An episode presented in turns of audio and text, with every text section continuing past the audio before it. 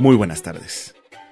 Bienvenidos una vez más a Intermezzo FM, este programa musical o podcast de carácter informativo, donde usted tendrá la oportunidad de conocer las obras que interpretaremos para usted en nuestros conciertos de esta segunda temporada de la Orquesta Filarmónica del Estado de Querétaro. Yo soy su amigo el violinista Alfonso Pacheco y le doy la más cordial de las bienvenidas.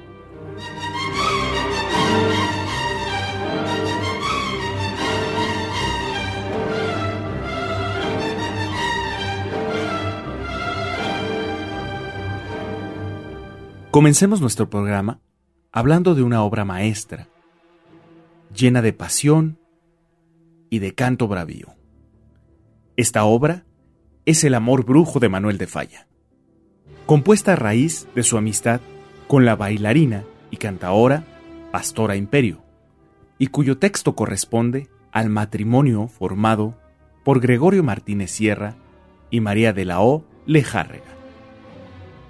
El amor brujo fue estrenado el 15 de abril de 1915 en el Teatro Lara, cantando con la interpretación vocal de Pastora Imperio y en la dirección orquestal el maestro José Moreno Ballesteros. En 1925, el propio Manuel de Falla transformó la primera versión en un ballet para orquesta, que es el que interpretaremos para usted este jueves, primero de junio en el Teatro Metropolitano.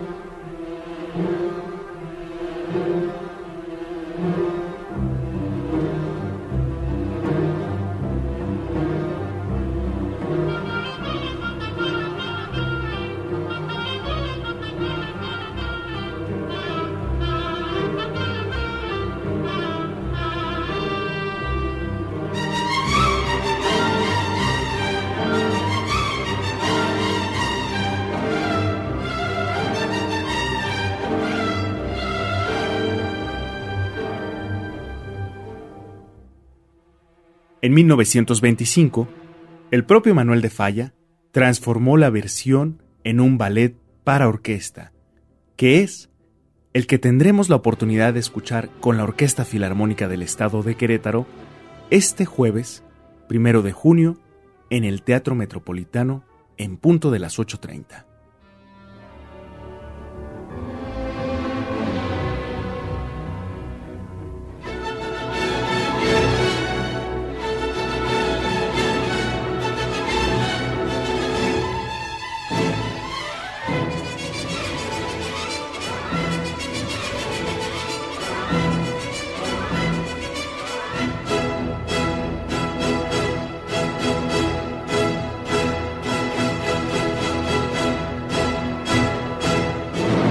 El argumento de la pieza relata la historia de amor entre Candela y Carmelo, que viven atormentados por el antiguo amor de la muchacha. El amor brujo se trata pues de una composición que desprende andalucismo y originalidad, con uno de sus movimientos tan conocidos y tan bravíos como la danza ritual del fuego.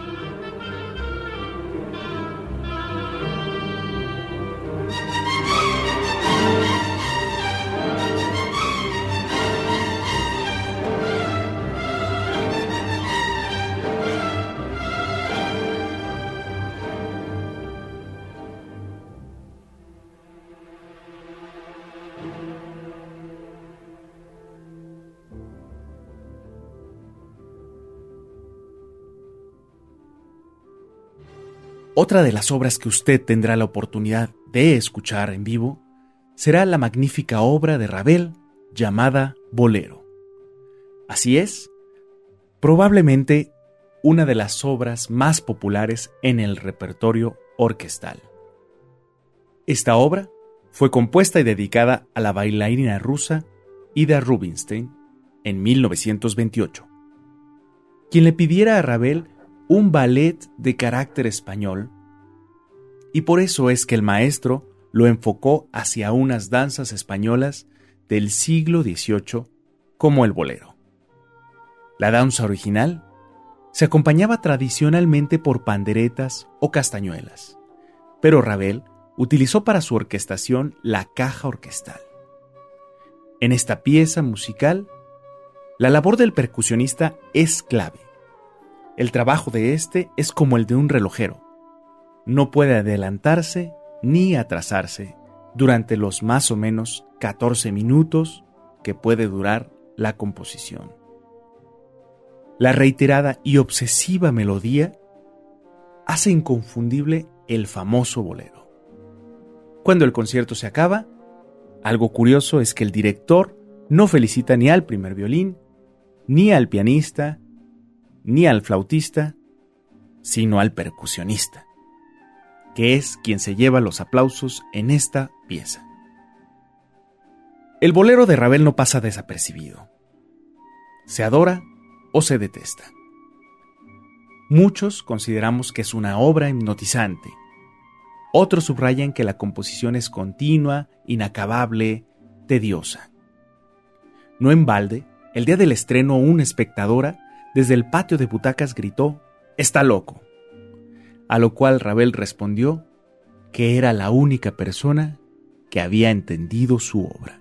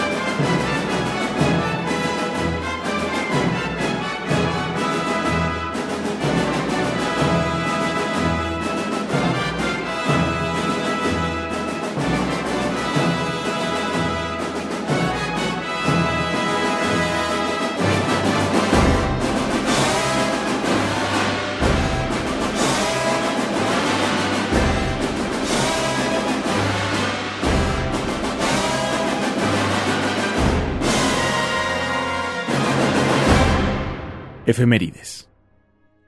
Un día como hoy, 31 de mayo, pero de 1809, muere el compositor Joseph Haydn. Este compositor austriaco dio sus primeros pasos musicales de la mano de su padre, hasta que a los seis años ingresa en la escuela coral de la Catedral de San Esteban en Viena donde recibió su única formación académica. Durante nueve años mantuvo esa participación y llegó a actuar de solista, dejando ese lugar a su hermano menor Michael Haydn. Cuando los inevitables cambios de voz, producto del desarrollo, principiaron a hacerse evidentes, pasó varios años como músico independiente. Ya en su vida adulta, Joseph Haydn logró el cargo de director musical adjunto del príncipe Pal Antal Esterhazy. En 1762 le nombraron maestro de capilla. Trabajó para tres príncipes de la familia Esterhazy. En Esterhazy, Hungría, Miklos poseía una fundación musical importante, que fue dirigida por el compositor. Además de las sinfonías, óperas, operetas de títeres, misas, obras de cámara y música de danza que el príncipe le encargaba, también hizo que ensayara y dirigiera sus propias obras, así como las de otros compositores.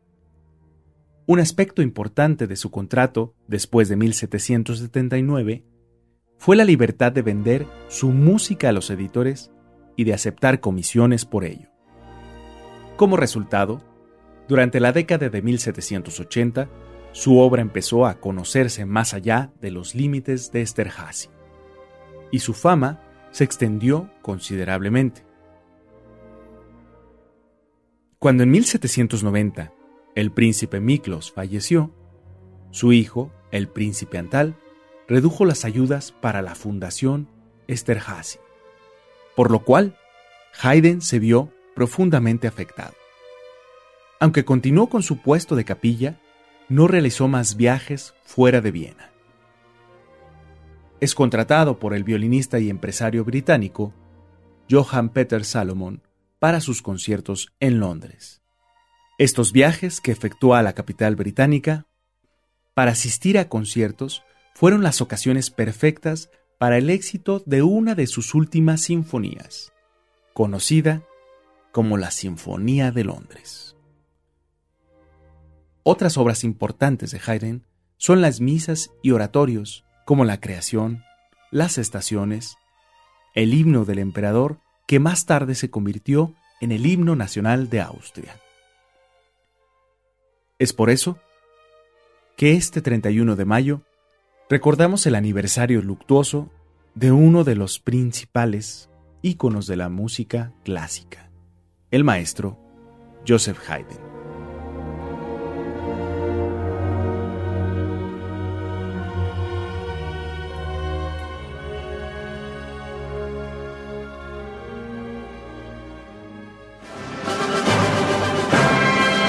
La Filarmónica de Querétaro, en su segunda temporada, presenta Aires Ibéricos. De Manuel de Falla, Amor Brujo. De Maurice Ravel, Bolero. Y de Heitor Villalobos, Concierto para guitarra y pequeña orquesta. Jueves primero de junio, Teatro Metropolitano, 20-30 horas. Director huésped Albert Eduardus Moering. Hola, mi nombre es Oman Kaminsky y seré el solista de la Orquesta Filarmónica del Estado de Querétaro este jueves interpretando el concierto para guitarra y pequeña orquesta de Heitor Villalobos. el concierto será en el Teatro Metropolitano. Los esperamos. Y bien, ¿qué le pareció parte de nuestras obras que tocaremos en este concierto el jueves primero de junio? Cabe mencionar que tendremos como invitado a uno de los guitarristas más jóvenes y con más promesa musical en México, y con una amplia carrera musical como solista en México, el maestro Oman Kaminsky. Tiene que venir a escucharlo, ya que tocará el concierto para guitarra y orquesta de Héctor Villalobos. De verdad, no se lo puede perder y en la dirección tendremos al maestro Albert Muering.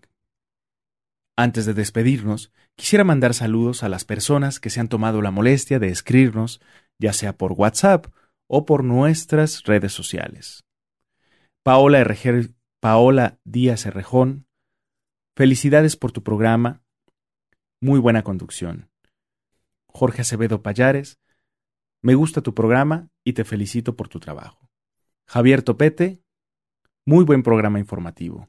María Angélica Muñoz, felicidades por tu programa, me encanta. Bueno, pues estos fueron algunos de los comentarios que se han tomado la molestia de enviarnos. Por supuesto, usted puede seguir aportando a este podcast de carácter informativo de la música clásica. Todos sus comentarios son bien recibidos. Yo soy el violinista Alfonso Pacheco y en nombre de mis compañeros de la Orquesta Filarmónica del Estado de Querétaro, les decimos gracias y hasta la próxima.